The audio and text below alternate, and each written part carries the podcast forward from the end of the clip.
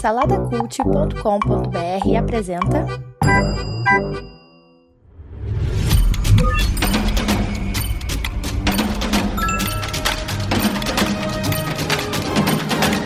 Bicicletas Voadoras. Apresentado por Bruno Guedon. Stranger Things 4. O que, que fizeram com as nossas crianças, hein? Antes de seguir para a resenha, você já sabe, né? No Instagram, arroba Bicicletas Voadoras Cast.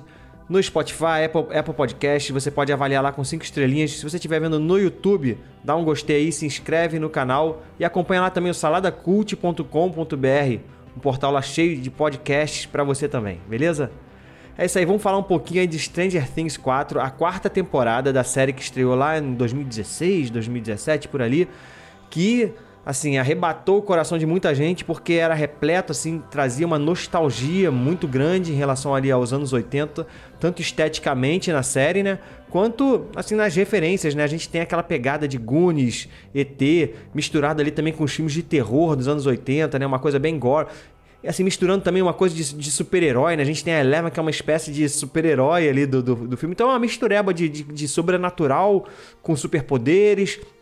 E é uma salada toda que, com crianças, né? Anos 80, então tudo isso juntou ali, deu super certo. E a gente tem acompanhado aí durante três temporadas as aventuras desse grupo de amigos ali que estão crescendo.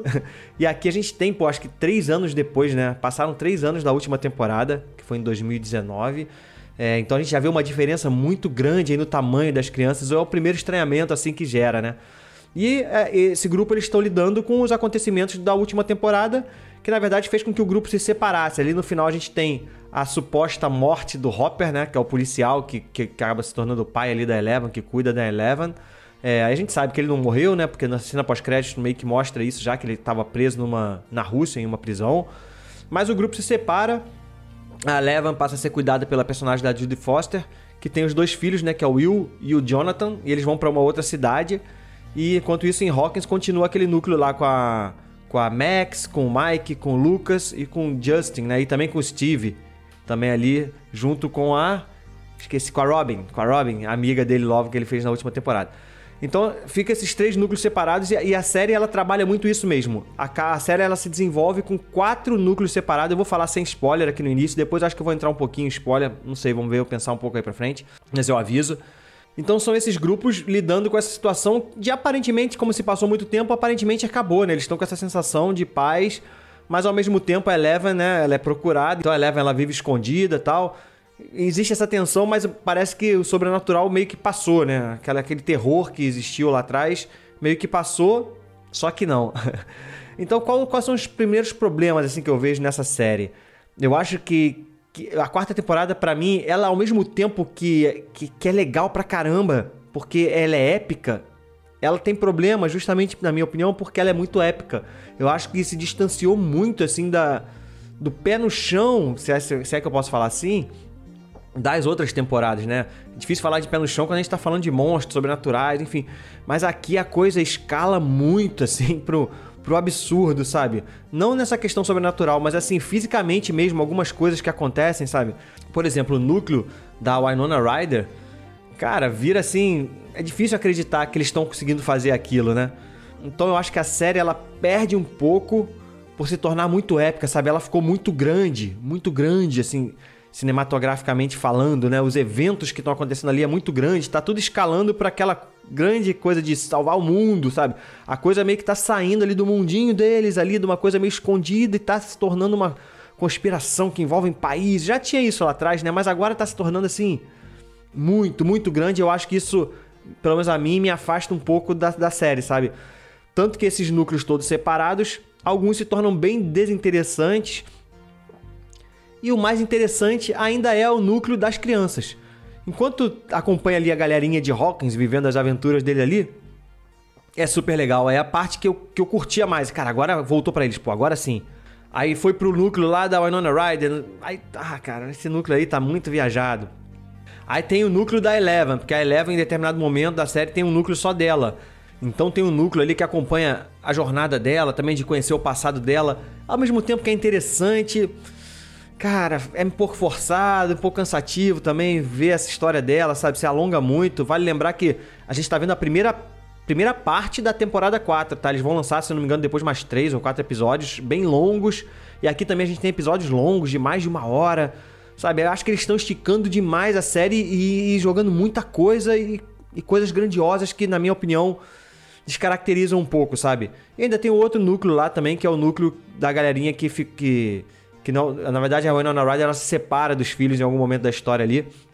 E a gente acompanha a trajetória dos filhos, que também é legalzinho ali, mais ou menos, mas entra um personagem novo que é até engraçado lá, o, o, amigo do Jonathan. Mas assim também não é tão legal quanto acompanhar a galera lá em Hawkins, a molecada lá de Hawkins.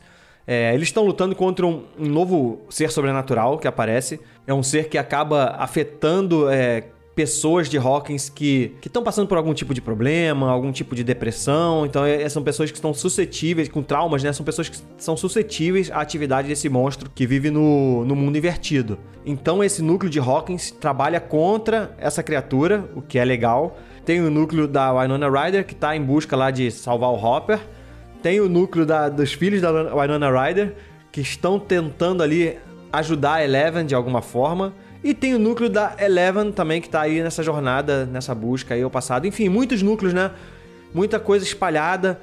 O que geralmente isso é uma fórmula comum nesses filmes, né? Muitos filmes se separam em núcleo e é legal. Mas aqui, sei lá, eu acho que ficou demais, assim, demais. E muito exagero em algumas coisas. Mas ainda assim é muito legal. ainda assim é muito legal. É muito bem feita a série, assim. Produção excelente. Mas tem esses porém, sabe? Eu acho que deram uma exagerada. Eu vou falar um pouquinho com spoilers algumas coisas que eu não gostei, mas antes eu vou dar aqui a minha nota. Eu vou dar 1, 2, 3.5 para a quarta temporada de Stranger Things. Tá disponível aí na Netflix. Eu vou falar um pouquinho agora com spoilers das coisas que eu não gostei, tá? Então olha a sirene aí.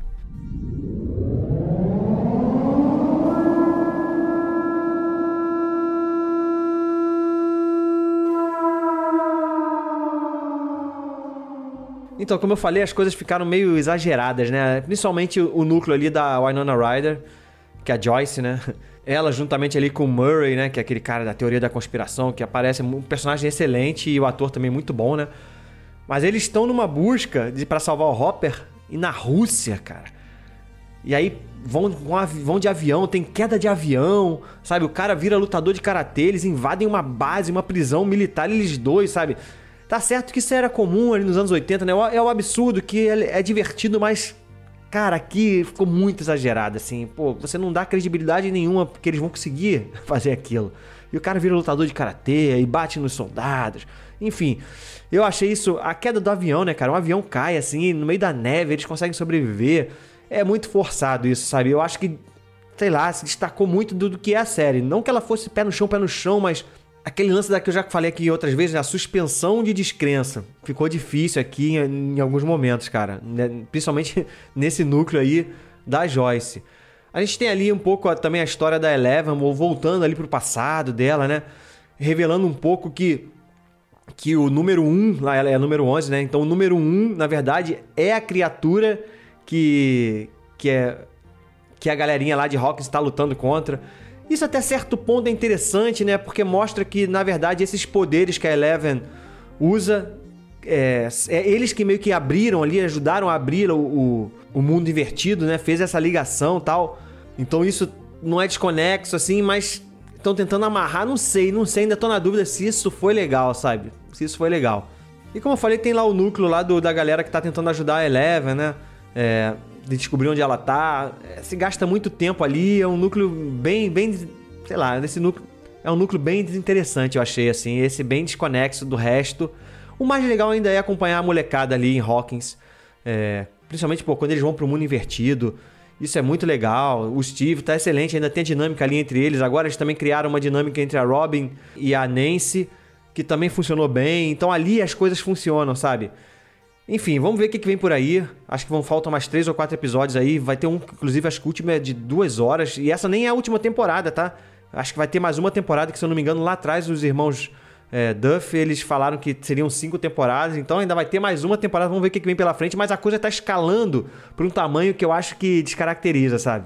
Eu ainda gostava mais daquela coisa mais contida ali, misteriosa, entre a galerinha, entre a molecada mas está escalando para uma coisa de Estados Unidos, exército, é Rússia, enfim, não sei se é legal. Mas é isso, cara. É isso. Ainda assim, foi divertido. Foi divertido, porque é uma produção muito bem feita. Beleza? Já falei lá, lá atrás, né? Segue no Instagram, curte no YouTube, avalia no Spotify e acompanha lá o saladacult.com.br. É isso, gente. Até a próxima. Fui.